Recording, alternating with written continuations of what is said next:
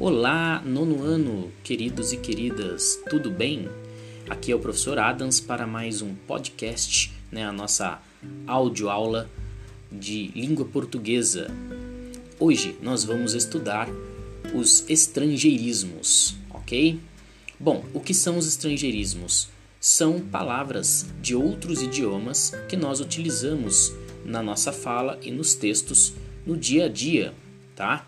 Então, por exemplo, quando você traz aí um upgrade, um tech, tech, tech por exemplo, né, de tecnológico, um frame, sei lá, um mouse, ou então um menu, né, do francês, ou qualquer outra palavra aí vinda de outro idioma, você está praticando um estrangeirismo, tá?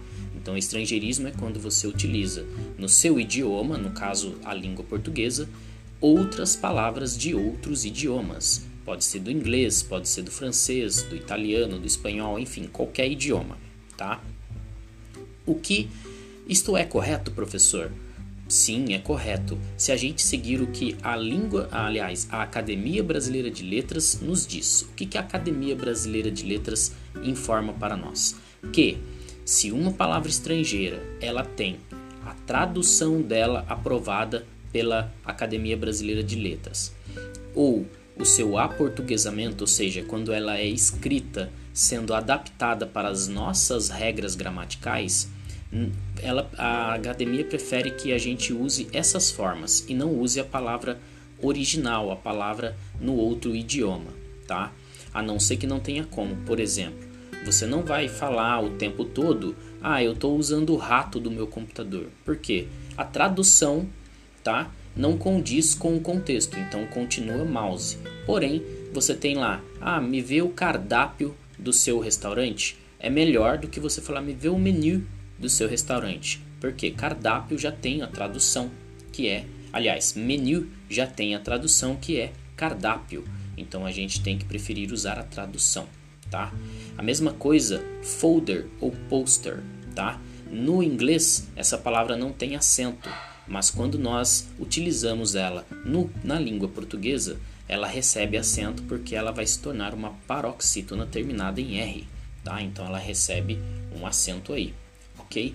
Então prefira sempre utilizar a, a, a palavra aportuguesada, que é quando ela entra nas regras gramaticais do português, ou traduzida sem perder o seu sentido, como por exemplo cardápio. Ok, gente? Bom, no arquivo PDF que eu deixei lá para vocês, tem um pouco mais de explicações, exemplos e também o nosso, a, o nosso, a nossa atividade, né, o nosso exercício desta esta semana. Nesta questão do estrangeirismo, eu não vou colocar um tópico separado para atividades, ele está dentro do arquivo. E lá tem tudo escrito, né, tudo explicadinho para você poder realizar essa atividade, ok? Lembrando que ao realizar a atividade você tem que tirar uma foto do caderno, da folha ou então anexar o seu arquivo eletrônico. Não sei se você vai fazer no Word, no Google Docs, enfim.